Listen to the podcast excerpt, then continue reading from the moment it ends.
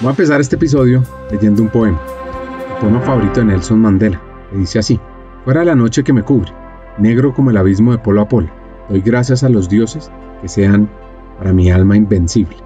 En las garras de las circunstancias, no me he estremecido ni he llorado en alto, bajo los golpes del azar, mi cabeza está sangrienta pero erguida.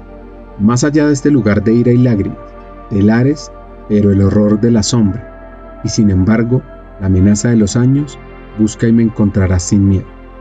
No importa lo estrecha que sea la puerta, o encargado de castigos, el rollo. Yo soy el amo de mi destino, soy el capitán de mi alma. Esto fue escrito por William Ernest Henley.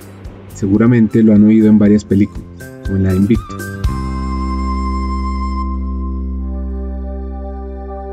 Hackers del Talento, más que un podcast, es una comunidad. Una comunidad que aprende a partir de las historias de CEOs, de líderes de talento humano, de influenciadores y pensadores, donde ellos nos comparten sus aprendizajes, sus historias de vida, para que juntos humanicemos las compañías en América Latina. Disfruten el episodio.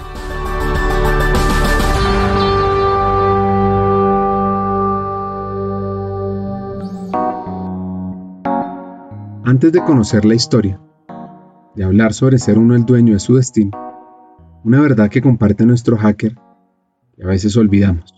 Sabes que el tema de una verdad sobre temas de talento que pocos comparten. A mí alguien en el pasado me había dicho que recursos humanos no es el policía de la felicidad y alguien en el pasado me había dicho que recursos humanos está solo para agregarle valor al negocio. Yo no creo que lo que te puedo decir es una verdad absoluta, pero es una opinión formada después de unos buenos años de carrera. En mi opinión, recursos humanos es la combinación de agregar valor al negocio y cuidar a nuestra gente. Y en algunos casos el I se nos confunde por el O y pensamos que es agregar valor al negocio cuidar a nuestra gente. Y el simple hecho de cambiar esa frase te hace tener un balance entre las dos cosas. En mi opinión, no es una ni es la otra. Es la habilidad de poder balancear esa ciencia con ese arte de entregar valor y además tener el arte de poder cuidar a nuestra gente. Estamos llamados a combinar ambas. Así que esa es una de las verdades que en mi opinión en recursos humanos a veces lo olvidamos y es uno de mis mayores miedos que en las comunidades de recursos humanos en las que operamos lo confundimos.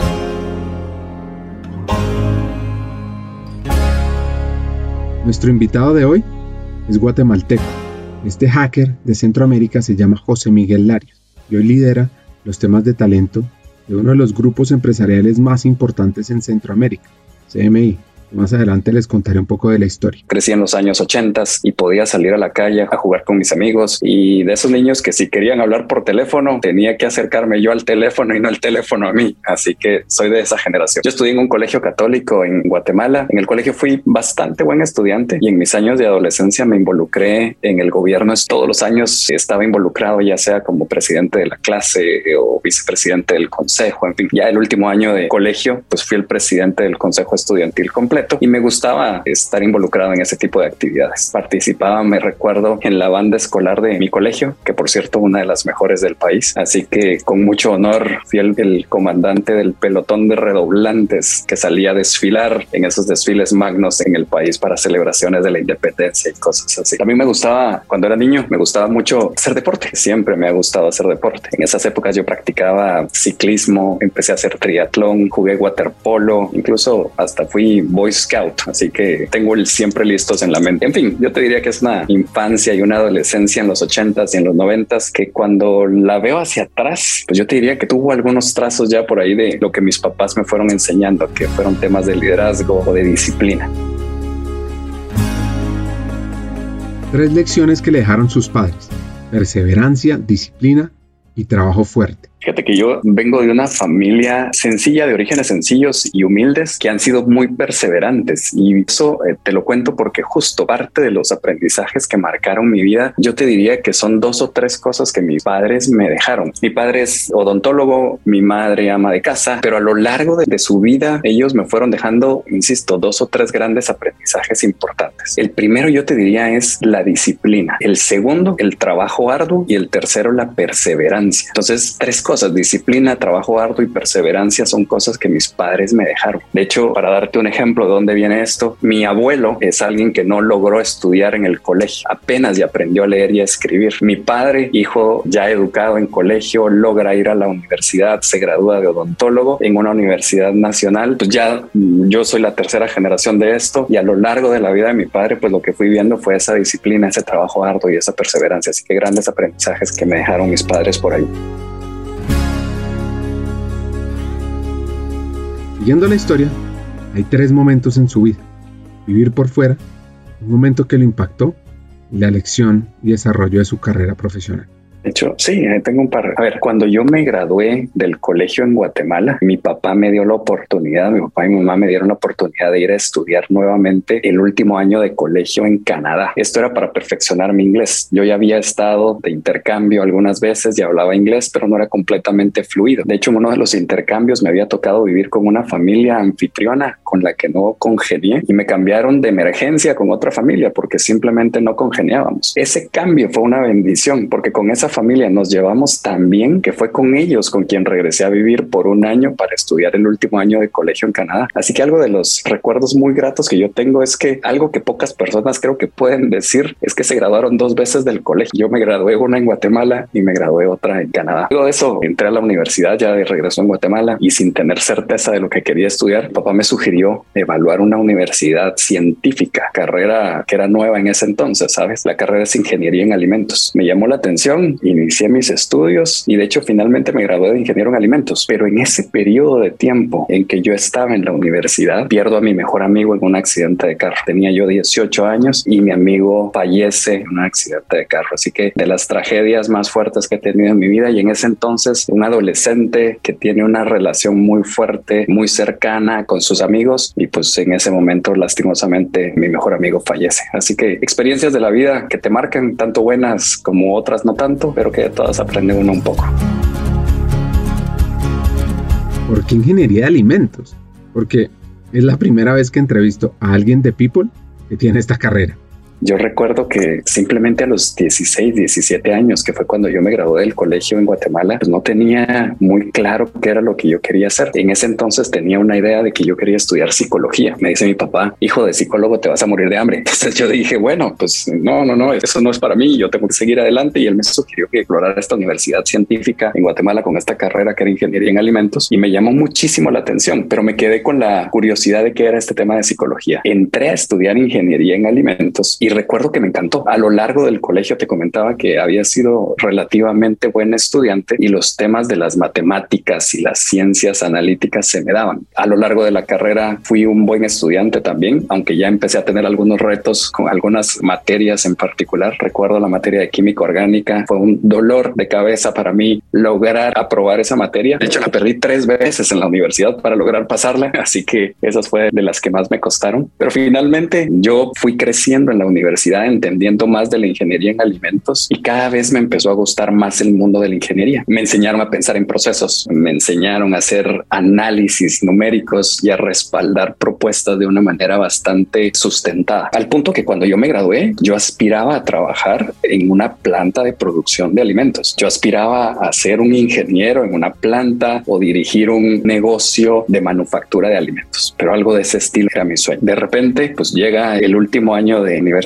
y recuerdo que en ese año nos llevaron a conocer el Laboratorio Nacional en Guatemala que revisa los contenidos de alimentos empacados que se venden en el país. Este laboratorio autoriza las licencias sanitarias para su comercialización. Para un estudiante de ingeniería en alimentos era un sueño estar en un laboratorio que tenía todos los equipos de análisis físico-químicos en un mismo lugar. Entonces yo me sentía como un niño en Disneylandia en ese laboratorio, pero era el laboratorio estatal. Así que nunca me llamó mucho la atención decir ahí es donde yo voy a querer trabajar, pero cuando conocí el laboratorio, se me abrieron y se me llenaron de ilusión. Yo dije, yo quiero estar aquí. Después de la visita que nos llevó a la universidad, decidí personalmente regresar a hablar con la directora del laboratorio le dije que yo quería trabajar en ese lugar. Le dije que yo trabajaría de gratis solo con el hecho de que me dejaran aprender a utilizar todos los equipos de análisis físico-químico. Fue tal mi nivel de insistencia que la directora me dijo, bueno, finalmente le voy a conseguir algo y recuerdo que me dio trabajo. Mi salario mensual eran 150 dólares al mes. El el sueldo no me alcanzaba, pero ni para ponerle gasolina al carro, pero yo estaba feliz aprendiendo. Ok. Recuerdo al final pasé por todas las áreas de laboratorio y seguía enfatizando mi carrera de ingeniería en alimentos. Luego de algunos meses, creo que fueron, no sé, 8 o 10 meses aproximadamente, ya me empecé a enfrentar con todas las realidades de un organismo estatal en donde ya yo ya no me sentía a gusto, ya me daba cuenta de cosas que no me gustaban y finalmente ya había tenido la oportunidad de pasar por todos los equipos que el laboratorio me ofrecía y decidí que era el momento de, irme de ahí.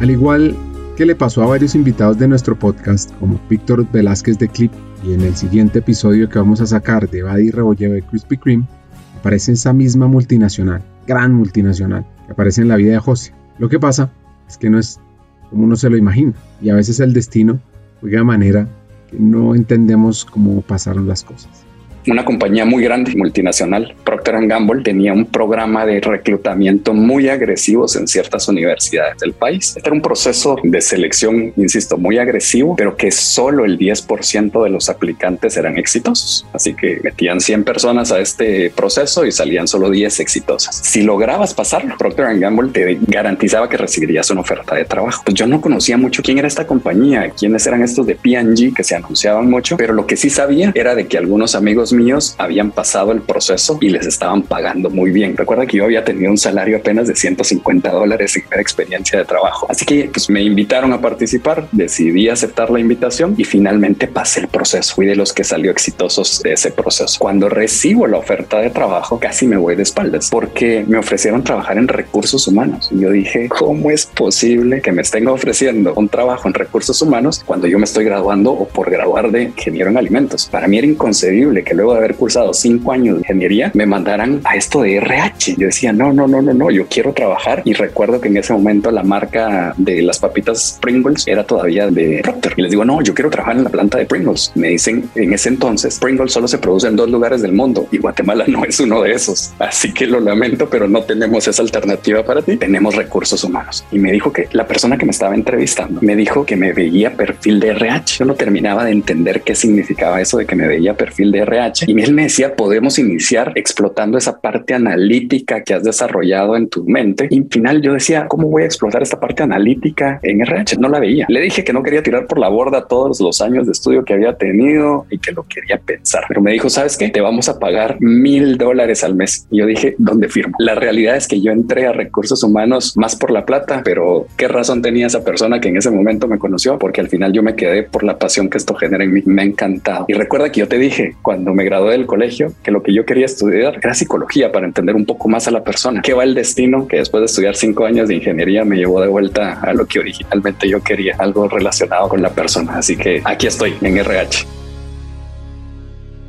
De acuerdo con Manpower, el 54% de las empresas en el mundo reportan dificultades para atraer talento adecuado a sus organizaciones. La mitad. Y esto no es un secreto. Cada vez es más complejo por la oportunidad de trabajar en un país de forma remota. Y una de las soluciones poner en práctica los famosos semilleros de talento, donde estudiantes universitarios pueden tener prácticas profesionales pagadas.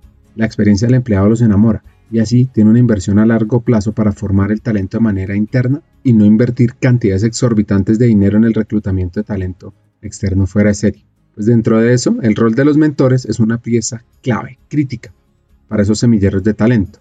Porque así, como uno se esfuerza por que le vaya bien en el trabajo, tener un mentor te permite saber qué se necesita para tener éxito y también la cultura necesaria para hacer crecer a esos nuevos talentos. Porque es que cuando traes a alguien nuevo a una organización para enseñarle, porque esperas que lo haga mejor que tú en el futuro. Siguiendo con la historia de este hacker guatemalteco. Es una gran escuela porque algo que yo le admiré mucho a esta compañía es que no importaba la carrera universitaria de donde te hubieras graduado, a lo que ellos le estaban apostando era el talento que veían en ti y el conocimiento técnico ellos te lo dan. Así que un gran aprendizaje para mí la forma en que ellos seleccionan a su gente y cómo le invierten a su gente para luego formar profesionales de acuerdo a lo que ellos ven de potencial en la persona. Pues yo tuve la suerte de entrar a recursos humanos y ahí fue mi escuela. Fueron cinco años que yo yo estuve en Procter aprendiendo muchísimo. De hecho, sí entré en la parte más analítica, que era la parte más dura, si lo quieres ver así. Entré en compensaciones y beneficios. Entonces, todo el análisis numérico de las bandas salariales, estudios de mercado, en fin, progresiones y demás, a mí se me daba muy fácil, muy natural. Y al parecer eso es algo que a la gente de RH en ese entonces se le daba. Así que por ahí empecé y luego pues ya me fui moviendo en mi carrera por otras áreas. Ya te contaré más adelante de eso. Para algunos que nos escuchan dirían, uy, no, área de compensación y beneficios. Pues resulta que Glassdoor descubrió que un aumento del 10% en el salario base resultó en un aumento del 1.5% en la posibilidad de que el empleado se quedara en la empresa para su próximo puesto, en lugar de seguir adelante. Y bien sus hallazgos fueron estadísticamente significativos, la rotación es costosa y probablemente no sea suficiente para convencer a un jefe de que le dé a alguien un aumento del 10%. Pues esta misma investigación encontró que una calificación más alta de la empresa en Glassdoor aumenta del 4% la posibilidad de que alguien se quedara en la empresa. El salario es claramente importante, pero hay algo más que el dinero. Y un estudio de PayScale da una idea de la influencia del salario. Encontraron una fuerte correlación entre el pago y el compromiso. Y el compromiso influye profundamente en la retención. Pero lo que más fuerte fue la claridad del pago. Cuando los empleados entendieron que su compensación era justa, aumentó su compromiso. Es decir, no es cuánto le voy a pagar, sino por qué le estoy pagando eso y cómo le estoy pagando.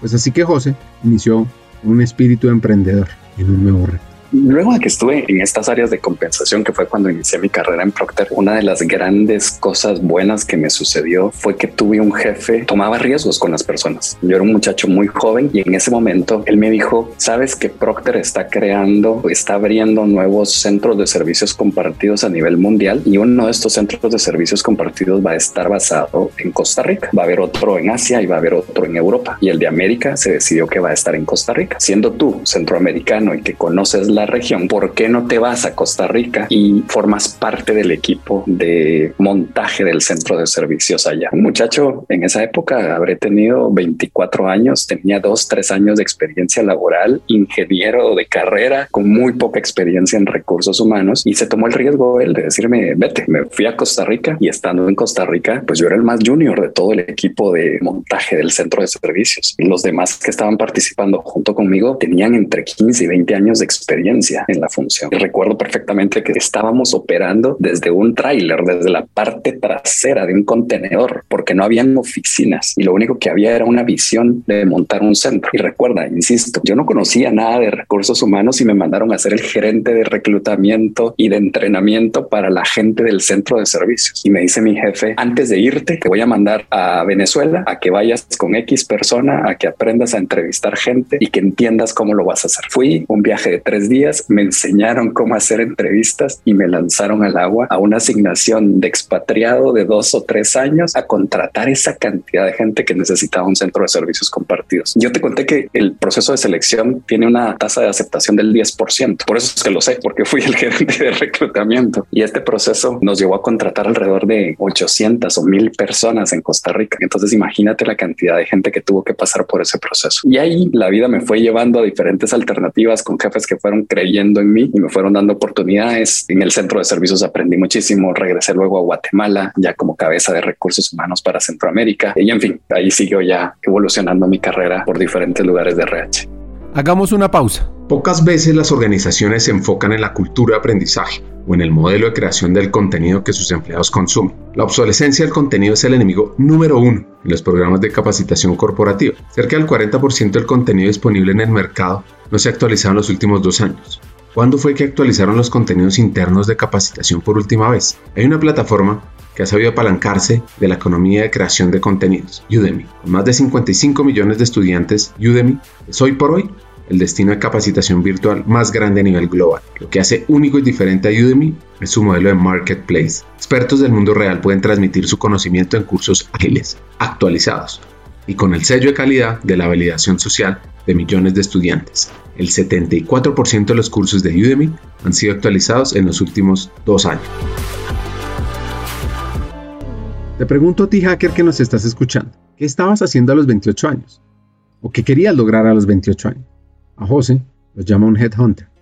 Habló con un ex Procter Gamble y lo convencieron de un reto, uno bien importante director de recursos humanos para Kellogg Centroamérica a mis 28 años. 28, pues ahora lo recuerdo bien porque yo estuve dos años en Centroamérica y una vez más alguien creyó en mí, invitaron a ser el director de desarrollo organizacional para América Latina basado en México, siempre con Kellogg. Entonces nuevamente me voy de expatriado a México y ahí es donde cumplo los 30 años. Cumplo los 30 años y lo tengo muy marcado porque mi primer hijo es mexicano. Nace en mi asignación estando yo en México y, e insisto, ponte a pensar a todo esto. Yo tenía siete años de experiencia en recursos humanos, pero los jefes con los que me había cruzado habían sido personas que estaban dispuestas a darme la oportunidad y a creer en mí. Y aquí lo ato un poquito con lo que aprendí de mis padres. El trabajo arduo y la perseverancia y la disciplina me han marcado. Entonces, vamos, eh, si alguien creyó en mí, pero había que darle duro. A esto había que entrarle y tomar al toro por los cuernos. Había que demostrar y entregar resultados. Y eso era parte de lo que me distinguía. Mi enfoque en el logro ha sido algo que me ha distinguido a lo largo de mi carrera y creo que mis jefes han ido creyendo y dándome las oportunidades para poder seguir creciendo. Así que me voy a México y dirijo la función prácticamente para América Latina durante casi tres años. Y eso me lleva, ya tenía ya luego al finalizar eso, ya estaba acumulando más o menos 10 años en la función. En ese momento creo que empecé a entender de lo que hablaba y empecé a poder opinar de qué era recursos humanos. Creo que ahí ya tenía dos grandes escuelas, Procter Gamble, Kellogg's y ambas compañías con prácticas de gestión humana muy buenas.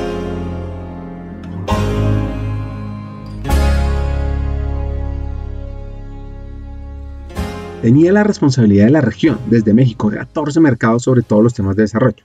Muchas veces hemos oído que empresas lanzan programas de alto potencial. Y uno de los errores es no establecer claramente qué quieren decir con potencial. Les voy a dar una definición simple, y es, potencial indica si alguien podrá tener éxito en un papel más importante en el futuro. Es esa capacidad de un talento para crecer y manejar responsabilidades de mayor escala y mayor alcance. ¿Qué entendemos por esos dos términos? Mayor escala, pues un trabajo en la misma área, pero un mayor presupuesto a cargo o más personas a cargo. Y por mayor alcance nos referimos a un trabajo que involucra actividades de una amplitud y complejidad sustancialmente mayores. Bueno, pues estando José en ese gran reto, el mayor éxito fue la oportunidad que tuve de contribuir para la creación del modelo de determinación de los altos potenciales de la compañía a nivel global. La compañía estaba evolucionando en sus sistemas de gestión humana y tenían en ese momento una transición entre el modelo que se utilizaba para identificar altos potenciales, altos desempeños y clasificar a la base de, los colaboradores. Se creó un equipo a nivel global y dentro del equipo me seleccionaron a mí para ser parte del equipo en representación de América Latina. Entonces éramos un grupo muy pequeño, éramos cuatro personas. Había una persona de Asia Pacífico, una persona de Europa, una persona de América Latina, que era tu servidor, y uno de Estados Unidos que dirigía al equipo. Éramos cuatro y fui parte de ese equipo que trabajó en la propuesta. Pero lo interesante y de lo que me siento muy orgulloso es que estábamos persiguiéndonos la cola y no encontrábamos la solución. Y recordé algunos de los modelos que teníamos en Procter y los adapté. Y cuando hice la propuesta, fue la propuesta que se aceptó y que finalmente se fue adaptando un poco a la realidad de Kellogg's para que fuera el modelo que en ese momento empezó a regir. No sé si el modelo sigue vigente o no, pero en ese momento se utilizó por los siguientes cinco años. Así que ese es de los logros más relevantes que tengo en mi estadía en Kellogg's. El fracaso es siempre una experiencia perturbadora, desmoralizadora. No siempre puede uno controlar si te suceden cosas difíciles en la vida. Lo que sí puedes controlar en gran medida es cómo reaccionas ante ello. El fracaso hace que tu mente te engañe, para que creas cosas que no son ciertas, a menos que aprendas a responder a los fracasos de manera psicológicamente adaptativa. Lo paralizan, lo desmotivan a uno y lo limitan hacia su probabilidad de éxito en el futuro. Psicológicamente hablando, lo más importante que debe uno hacer después de un fracaso, comprender su impacto, su verdadero impacto, cómo afecta sus pensamientos, sus sentimientos, sus comportamientos me preguntaste cuál fue mi mayor éxito y cuál fue mi mayor fracaso. Y esto es de las cosas que he ido aprendiendo en mi vida y ahora ya las puedo hablar con mucha tranquilidad. Me despidieron de Kellogg. En Kellogg América Latina me despiden. Y la razón por la que me despiden es porque, ya te hablaré un poquito más de esto también, algo que me ha distinguido en mi carrera, para bien y para mal, es que yo siempre he sido un poquito irreverente. Entonces reto mucho el status quo, reto mucho a la autoridad, reto mucho a los equipos a salirse de las normas preestablecidas establecidas para hacer que las cosas sean diferentes. Y en Kellogg's se me fue de las manos la irreverencia y ahora con humildad lo puedo ver para atrás. Y mi jefe en ese momento me dijo, pues le tengo que pedir a la compañía que te vayas sin decírmelo así, pero ya no te aguanto. Piensa que yo en ese momento, insisto, tenía, era muy joven. Yo tenía 30, 32 años de edad y estaba dirigiendo un grupo de países en una compañía de esta magnitud. Y creo que, como dice alguno de mis jefes ahora, me mareé al subirme a un ladrillo. Perdí el piso y eso lo aprendo difícil. Me costó mucho sacar el aprendizaje de ese gran fracaso porque estaba a punto de volverme a ir como expatriado ahora a Estados Unidos a una asignación para dirigir una parte de RH a nivel global y en medio de ese proceso de selección eh, salgo de la compañía. Doloroso, momento muy doloroso para mí. Tengo que regresar con mi familia a Guatemala después de haber tenido un puesto tan grande y tan relevante en una compañía tan grande. Regreso devastado, regreso sin saber qué hacer. No había una compañía a nivel local que me pudiera ofrecer una alternativa de reto profesional similar a la que yo tenía en mi rol anterior en Kellogg. Entonces el mercado se me empezaba a quedar corto y no sabía qué hacer.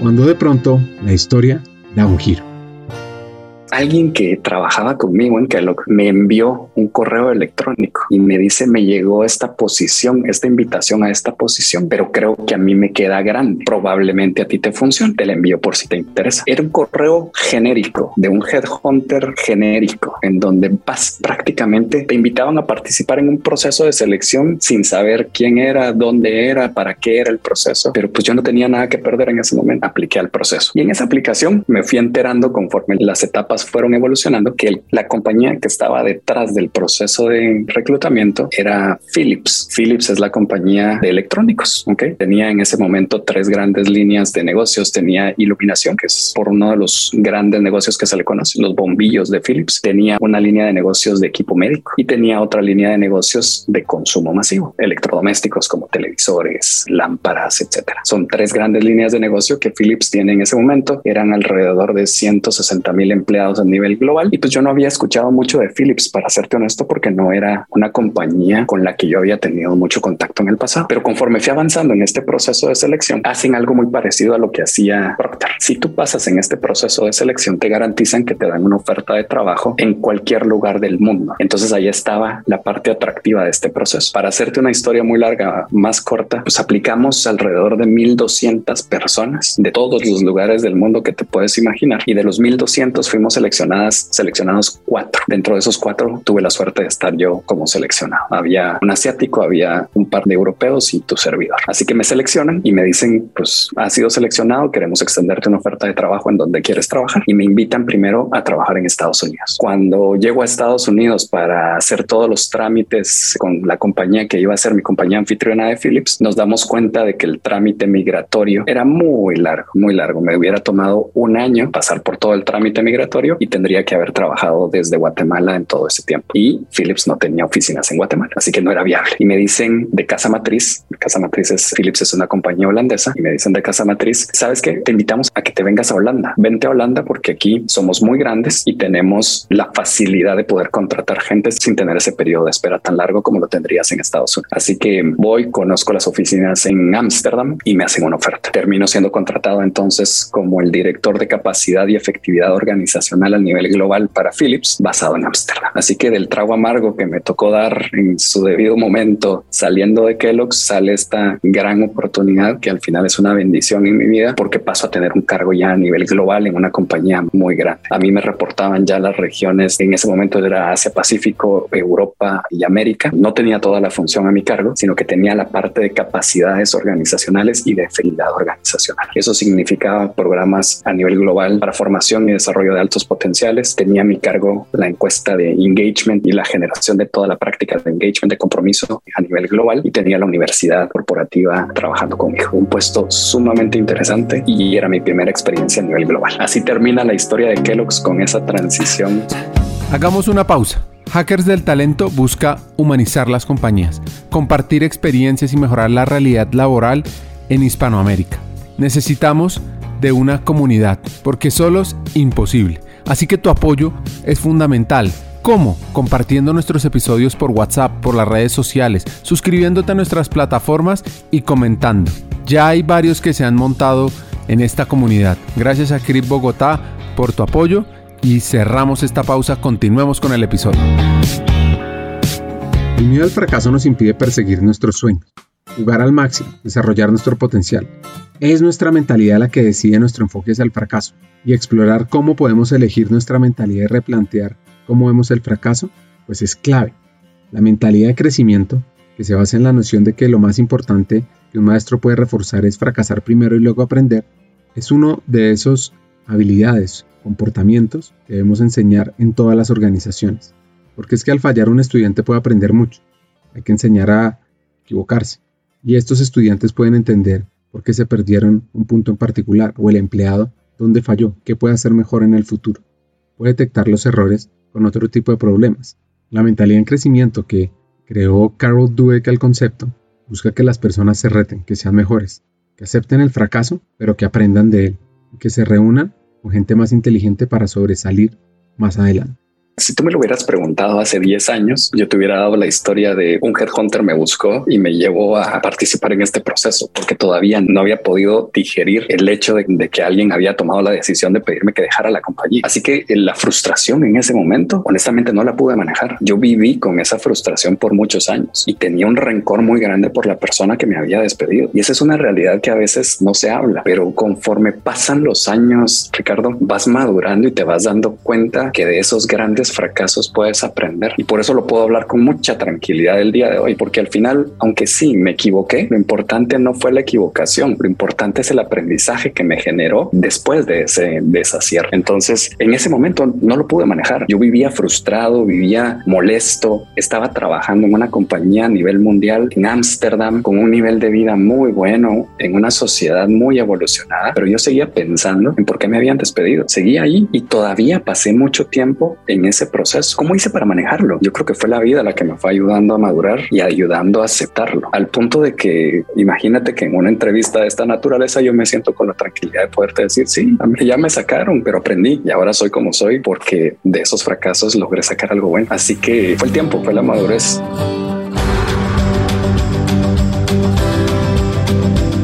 Las personas más altas del mundo viven en los Países Bajos. La altura promedio de un holandés es de 1,83 m centímetros, mientras que las mujeres tienen un promedio de 1,71 m centímetros. Según los registros militares, la estatura masculina promedio en los Países Bajos ha aumentado 20 centímetros en los últimos 200 años. Como ustedes saben, Holanda es el mayor exportador de flores del mundo. Ámsterdam tiene más de 1.200 puentes. Un tercio de Holanda está bajo el nivel del mar. Y este país fue el primero en legalizar el matrimonio entre personas del mismo sexo. ¿Ustedes saben por qué las zanahorias son naranjas? Pues es debido a los Países Bajos. Es que en el siglo X las zanahorias eran originalmente de color blanco, morado o amarillo pálido. Entonces, ¿por qué se volvieron naranjas?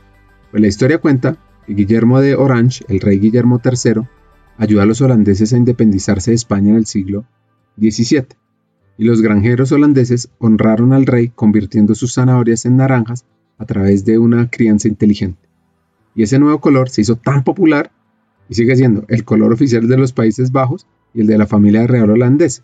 Y así los holandeses celebran el Día del Rey vistiendo de naranja e incluso los equipos deportivos nacionales visten de naranja. Pues mira, la experiencia fue muy interesante. Los holandeses tienen una cultura muy distinta a la americana, que es con la que yo había tenido contacto profesional durante toda mi carrera. Los holandeses tienden a ser una cultura de consenso, ¿ok? Entonces tú tienes que socializar las decisiones con muchas personas. Es una cultura de conversaciones, no es una cultura de PowerPoint, no es una cultura de memos escritos, es una cultura en donde tienes que saber explicar qué es lo que quieres y respaldarlo a través de una conversación y lo tienes que hacer con múltiples personas y todos tienen una opinión sobre lo que tú estás presentando. Entonces, ese proceso de adaptación a la cultura holandesa me enseñó a que las prácticas que yo había tenido de las culturas o de las compañías más de cultura americana no necesariamente eran exitosas allá y que habían formas diferentes de trabajar. Yo te diría que aprendí a hablar, aprendí a poder entablar una conversación para convencer a otra persona sobre mis perspectivas a través de esas conversaciones que tenía que tener en Holanda. Esa era una. Y la otra es que los holandeses son directos, al grano, al punto, y en ningún momento titubean para decirte lo que piensan. Imagínate eso viniendo de una cultura latina en donde somos muy, en Guatemala, muy respetuosos de las otras personas, en donde siempre los queremos poner de primero, en donde no hablamos directo. Me voy a la cultura holandesa y es un shock también. Yo que me considero asertivo y directo, la sufrí también. Me puedo imaginar cómo los holandeses nos ven a nosotros también cuando vienen a hacer negocios en América. Entonces esas dos grandes cosas fueron de las diferencias culturales más marcadas que yo encontré trabajando en la parte del consenso y conversaciones y la parte de lo asertivo del holandés. Lo que aprendí de lo asertivo es que al final en ningún momento el holandés trata de hacerte de menos o de hacerte sentir mal, pero te dice lo que piensa. Y eso es una de las grandes habilidades que cualquier ejecutivo aprecia. Entonces, poco a poco fui desarrollando esa habilidad para mezclarla con el sabor latino y poderla utilizar en el resto de mi carrera.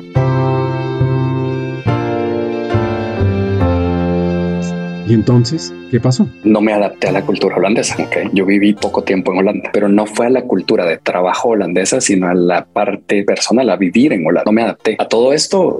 Si te das cuenta, yo llevo tres movimientos de diferentes compañías en diferentes países. Mi esposa va conmigo. En el camino ya tenemos un hijo en México, el otro hijo nace en Guatemala, recién regresados y en camino a Holanda. Entonces voy con la familia creciendo y como nómadas de arriba para abajo, teniendo diferentes lugares. Mi esposa en Holanda y mis hijos en Holanda estaban felices, estaban felices. Ellos en cada país al que llegábamos, la verdad, se llevaban muy bien con la cultura a la que llegaban y estaban contentos. Pero yo no me adapté, simplemente no me adapté. A la fecha, no sé exacto qué fue lo que no me gustó, pero simplemente hay lugares en los que pues, uno no se siente a gusto, no se siente cómodo y es mejor decirlo y tomar una acción para decir aquí no me siento a gusto y me tengo que ir. Al final de cuentas, yo no me sentía a gusto en el país. Tuvimos un par de problemas de salud médicos con mi hijo pequeño de seis meses. Eso empezó a, a mermar mi satisfacción con el país. El idioma es muy difícil, el holandés es muy difícil. La mayoría de holandeses hablan español, pero los servicios básicos, desde cómo pagar la electricidad hasta el recibo de agua o de gas que te llega a la casa, todo va en holandés. Entonces, cuando tú te encuentras con esas dificultades, siguen mermando tu satisfacción. Piensa que en ese momento yo sigo rumiando la conversación de qué me pasó en Kellogg's, por qué me sacaron de Kellogg's. yo sigo viviendo todavía en ese momento duro de mi vida en un país en el que no me termino de adaptar y con una agenda de viajes muy, muy fuerte. Tenía que viajar muy seguido a las diferentes partes del mundo y había poco tiempo mío en Holanda con mi familia. Entonces simplemente no era para mí ese tipo de vida. Mucha gente me dice cómo pudiste regresarte de una sociedad y de un nivel de vida como el que tenías en Holanda. Y pues al final simplemente no era lo mío.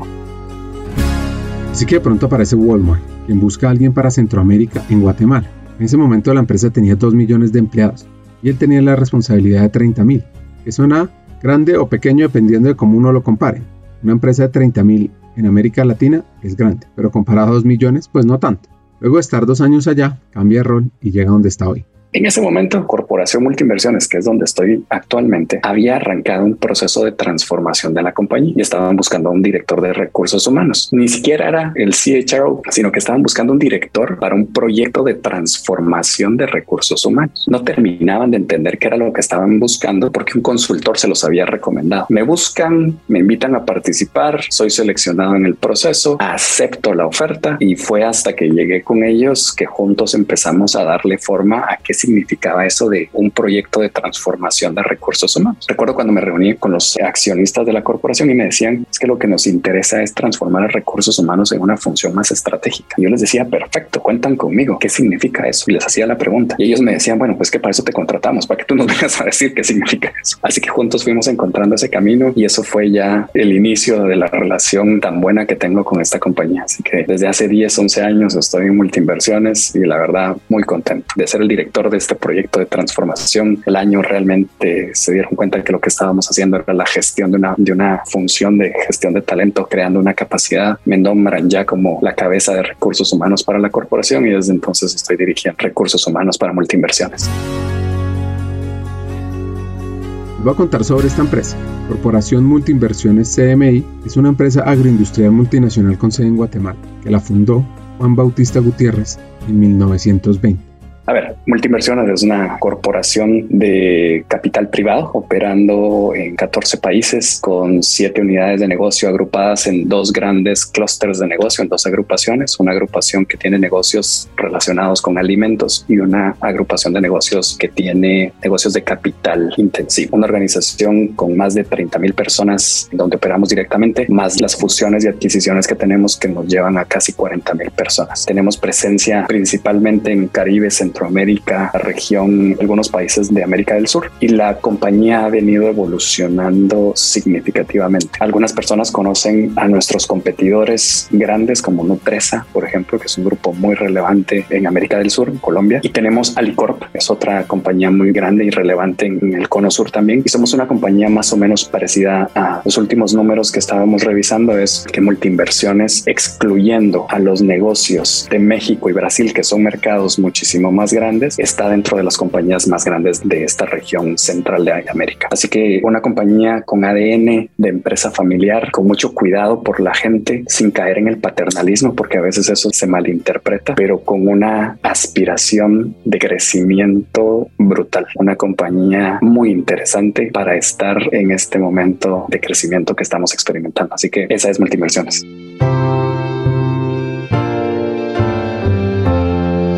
Esta empresa es increíble y tener un rol de talento para esta empresa, pues imagínense, tiene diferentes líneas de negocio. Una que llama B4B, que es uno de los grupos molineros más grandes de América Latina, que participa en el desarrollo de las cadenas de valor del trigo y otros cereales, con la producción de harina de trigo y maíz, así como la producción de alimentos balanceados para animales. Tiene industria ganadera, bienes de consumo empaquetados, restaurantes en América Central. Seguramente, si han viajado a Estados Unidos, a Centroamérica o a México, han encontrado el pollo campero, o el pollo granjero, o don pollo. Tiene además, no solo en el sector de alimentos, sino inversiones en el sector de la energía. CMI tiene una de las plataformas regionales más grandes en el sector de las energías renovables, incluidas las energías hidroeléctricas, eólicas y solares, y se ubica entre uno de los tres principales generadores de la región.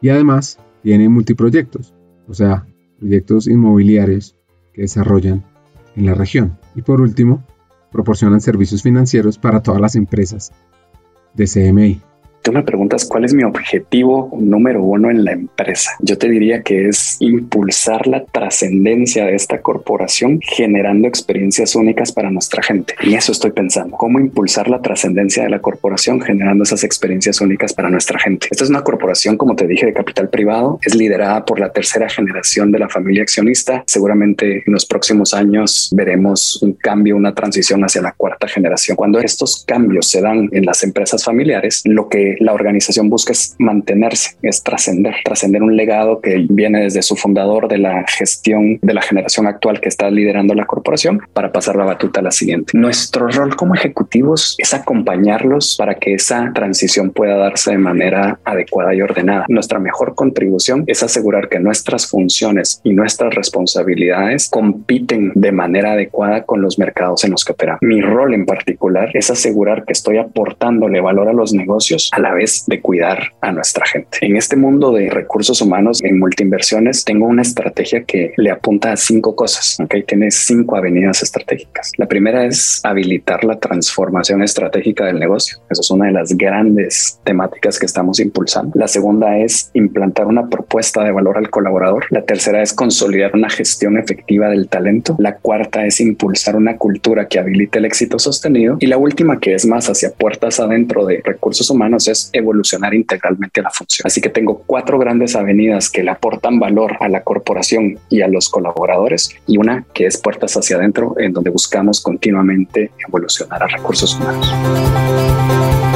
Al tener tantas industrias, tantas empresas, ¿Cuáles son los retos que tiene nuestro hacker guatemalteco? Yo te diría que lo complejo está en balancear las cinco, más que una en particular que tuviera un reto. Yo creo que algo que es un gran reto para nosotros es lograr el balance entre el aporte de valor a la organización y el cuidado por nuestra gente. En este proceso a veces el péndulo se va hacia un extremo o hacia el otro. En una organización tan cambiante como es Multiinversiones, donde estamos en medio de una transformación, tomamos decisiones de negocio y en el camino nos podemos llevar el péndulo hacia el extremo de decir tenemos que cuidar las palancas de valor del negocio. Nuestra labor es asegurar que ese péndulo no se va al extremo, sino que siempre está balanceado con el cuidado por nuestra gente. Y creo que nuestros CEOs de cada una de las agrupaciones de negocio hacen una excelente labor en ese balance y la buena relación que he podido generar con ambos nos permite que en los momentos en los que el péndulo se está yendo hacia uno o hacia el otro extremo podamos tener las conversaciones correctas para nuevamente balancear. Así que el reto es cómo cuidar ese balance en la implementación de las cinco avenidas. ¿Cómo se alinea la cultura con múltiples empresas, con restaurantes como Pollo Campero y con Hidroeléctrica?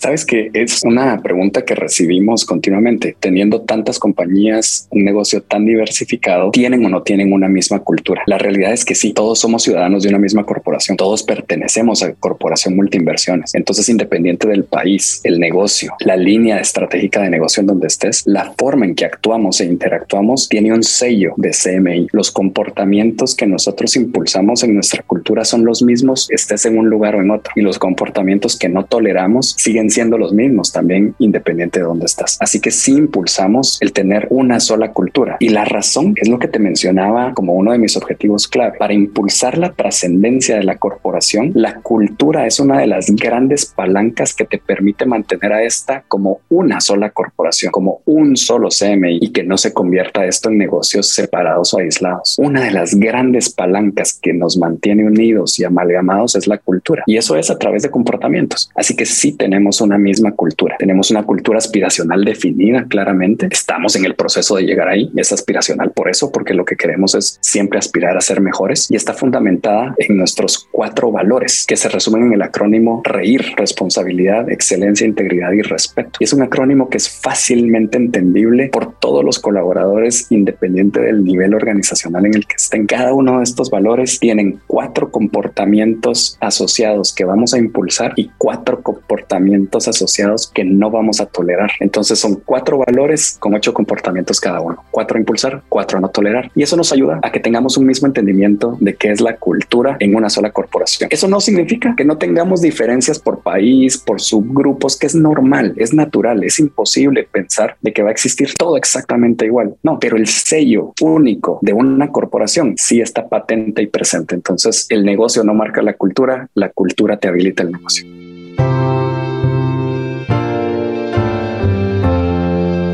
¿Anotaron?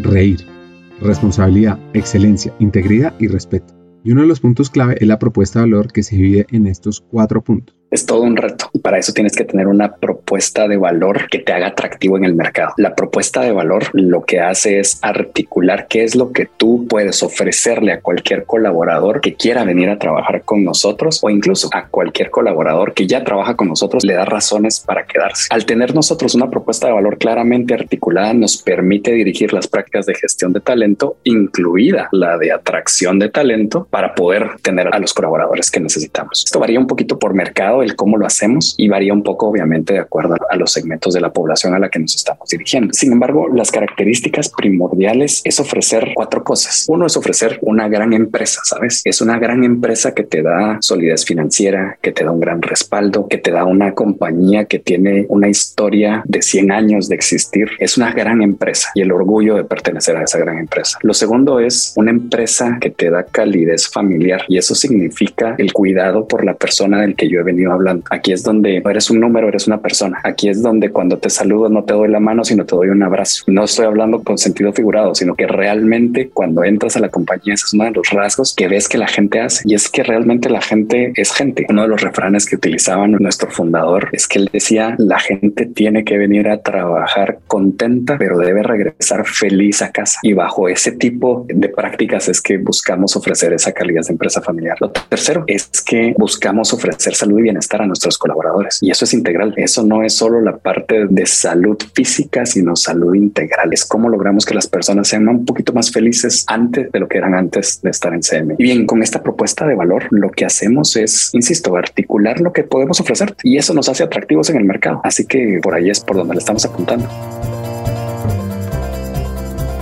Para conectar, inspirar, también para que perdure el talento, la educación es un eje central de CMI. Con una universidad corporativa fuera de serie. Interesante, lo hacemos también, no tanto como quisiera, pero sí lo hacemos. En los últimos años hemos mejorado porque algunos de estos colaboradores tienen un alto nivel de especialización técnico por el tipo de negocios en los que estamos. Entonces los ha sido creando para que tengan ese nivel de alta especialización y es difícil rotarlos hacia otras. Desde el momento en el que creamos las agrupaciones de negocio, que es reciente, eso fue hace más o menos cinco años, ha sido más fácil porque dentro de la agrupación de negocios son negocios más similares en donde existen más oportunidades de encontrar alternativas que vayan acorde a tu perfil. Entonces, dentro de las agrupaciones se dan los movimientos con mayor facilidad. Entre agrupaciones es donde todavía no lo hacemos bien y es parte de los retos que tenemos. Lo que sí tenemos es una universidad corporativa que nos ayuda a formar y desarrollar a nuestra gente para que tengan las capacidades necesarias y estar preparados para los momentos en los que las oportunidades se abren. Esta universidad es parte de los logros en donde yo estoy muy orgulloso de cómo la gestión de talento ha sido impulsada en CM. La universidad fue la primera universidad de una empresa de capital privado en ser certificada por el Instituto de Aprendizaje y Desempeño de Inglaterra. Entonces, el instituto se llama The Learning and Performance Institute y fuimos certificados por ellos el año pasado como la primera universidad, insisto, de una empresa de origen familiar. Esta universidad le da oportunidades de aprendizaje, de desarrollo a todos nuestros colaboradores. El último año, si no recuerdo mal, pasaron casi 20 mil personas por la universidad en diferentes programas de, de formación y de desarrollo. CMI quiere ir más allá. El área de People juega un rol clave en el impacto más allá que quieren generar. Lo primero es mantener el impulso hacia la generación de las capacidades organizacionales que requerimos. Aquí estamos hablando de las capacidades comerciales, de las capacidades de entendimiento del consumidor, de capacidades como organización requerimos de acuerdo a lo que la estrategia nos establece. Entonces, eso es lo básico. Eso fue de las razones principales por las que se creó la universidad. Pero lo segundo es que la universidad puede trascender las fronteras de la organización y estamos empezando a dar esos primeros pasos para salir de la organización y empezar a impactar de otra manera. Acabamos de lanzar un programa nuevo que se llama CMI Emprende. Y esto es como ejecutivos de la organización fueron formados en sociedad con otra universidad, Babson College, es una universidad muy prestigiosa en Estados Unidos para emprendimiento. Nos formamos como capacitadores y ahora estamos transmitiendo estos conocimientos a emprendedores de toda la República de Guatemala. Estos son emprendedores que tienen una idea y que quieren arrancar su propio negocio, que no saben cuáles son los pasos a seguir. Y la universidad es el ente que está haciendo esta formación. Entonces, ¿qué sigue en el futuro de la universidad? Trascender las fronteras de la corporación y poder impactar la vida de más personas que no necesariamente tienen que ser de CMI. Ese es uno de los grandes pasos. Dejar una huella en la sociedad para poder dar algo de vuelta a través del aprendizaje. Una de mis misiones con este podcast es que el área People vaya más allá, que trascienda el impacto del círculo de empleados, a sus entornos, que juntos combatamos la pobreza que hay en América Latina.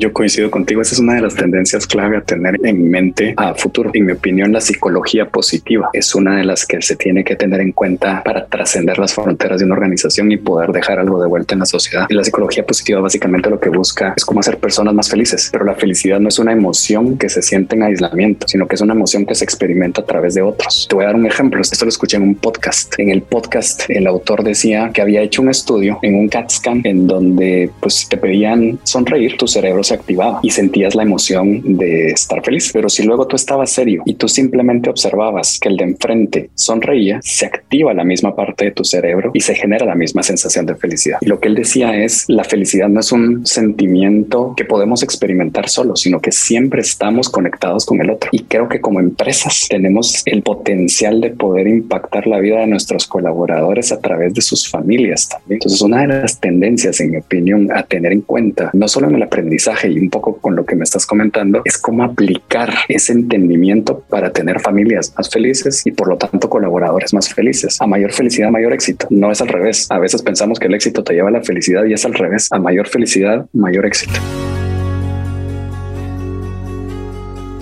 Así que te invito a ti, hacker, que nos estás escuchando, a pensar además de cómo hacer que mis empleados estén bien, cómo puedo hacer para que su entorno esté bien. Para ir cerrando el episodio, un par de hacks de José Miguel Larios. El mejor consejo que he recibido, este me lo dio un jefe hace algunos años, ya hace unos buenos años. Me dijo, elige tus batallas. Ese me ha servido para aprender a ser estratégicamente selectivo y enfrentar lo relevante de manera decisiva. El resto, déjalo ir, elige tus batallas. Y a la fecha lo uso y se lo digo a mi gente porque no podemos pelearlas todas. Hay que elegir nuestras batallas. Es el mejor consejo que he recibido. El mejor consejo que he dado, sé dueño de tu destino y sueña en grande. Lo digo con palabras diferentes, pero eso es en esencia lo que le digo a mi, mi equipo. Lo que me he dado cuenta es que conforme las personas avanzan en su carrera, algunas ponen sus destinos en manos de las compañías en las que trabajan. Yo lo aprendí. Yo había puesto mi destino en las manos de una compañía que finalmente decidió que yo ya no era la persona correcta para esa compañía y el mundo se me vino abajo. A veces es por la inercia o simplemente porque no nos damos cuenta que le hemos pasado la responsabilidad de nuestro futuro a alguien más. Sin embargo, yo te diría que uno de los mejores consejos que le doy continuamente a mi equipo es que se apropien de sus destinos. De hecho, aquí en Guatemala existe un dicho que no sé si todos lo vayan a comprender, pero nosotros decimos mantén el sartén por el mango. Una vez eres dueño de tu propio destino y lo tienes en tus manos, lo que sigue es soñar en grande y perseguir ese sueño. Así que sé dueño de tu destino y sueña en grande. Conversar con José Miguel Larios, hacker guatemalteco, es fascinante. Acá vienen mis tres hacks. El primero, debemos entender que para que los empleados estén bien en la empresa hay que hacer un proceso de desarrollo consciente, desde el semillero del talento hasta la universidad corporativa. Segundo, más que una conclusión, vuelvo a invitarlos a reflexionar para ver cómo cada uno de ustedes puede ser un actor de transformación en el entorno de sus empleados, de las familias y de los barrios donde está la mayoría de su talento. Y tercero, hay que reír, responsabilidad, excelencia, integridad y respeto. Hasta un siguiente episodio y sigamos hackeando el talento.